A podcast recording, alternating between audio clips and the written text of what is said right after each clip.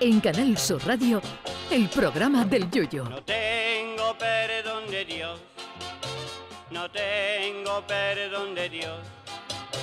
No tengo perdón de Dios, y madre mía, cuando era tan solo un niño, mi madre me lo decía. Cuando era tan solo un niño, mi madre me lo decía.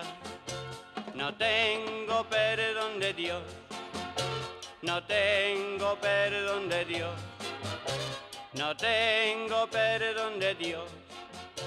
Perdóneme usted, madre mía. La compañía del difunto Steve Jobs, sí, esa, la de la manzanita con el bocado pegado, no se caracteriza precisamente por la economía de su producto. Son aparatos maravillosos, nadie lo duda, pero caros para todas sus castas. No está lejos el día en que el salario mínimo interprofesional se medirá en iPhones o en medio iPhone.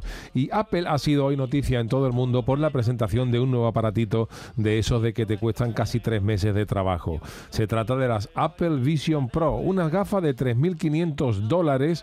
Eh, que traducido serían unos 4.000 euros, que llevan hasta unos altavoces a la altura de las orejas.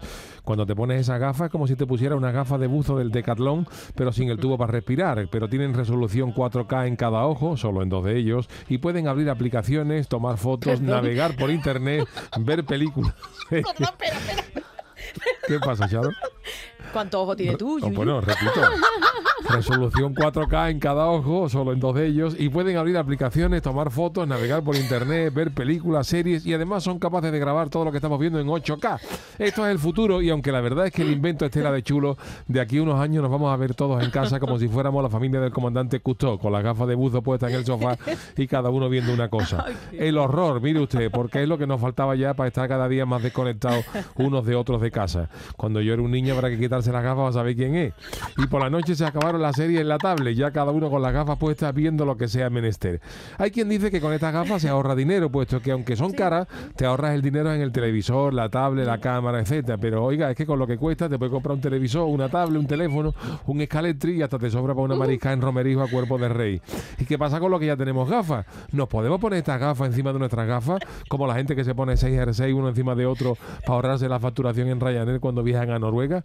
Pues no, los gafas no podemos usar estas gafas con nuestras gafas. Para poder usarlas hay que volver a pasar por caja y comprar unos adaptadores, Perdón. unas inserciones ópticas que dicen ¿Eh? que fabrica la prestigiosa empresa 6, que en estos casos el adjetivo prestigioso equivale a leñazo gordo, a- o sea, a estocadas donde pone Toledo. Unas inserciones... eh, de cristal que no se han dado precios, pero imagino yo que podrían costar más o menos la mitad del Producto Interior Bruto de Uganda. Recordemos que solo las gafas saldrán en- a la venta en USA a un precio de 3.500 dólares, o sea, unos 4.000 euros.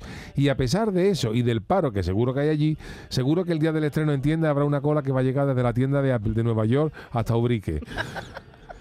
Pues eh, bueno, no crean que estas cosas vayan a funcionar solas. Las gafas dicen que son el complemento, claro, perfecto para el Mac, el iPhone o y el iPad, que traducido resulta que por 500 euros más te compro un Audio 5. En fin, que con permiso de Apple yo seguiré con mis gafas con hipermetropía y astigmatismo que son más feas y menos técnicas, eso sí, pero me compensa con ver la cuenta del banco más rellenita que el que se compre esto sin ser millonario.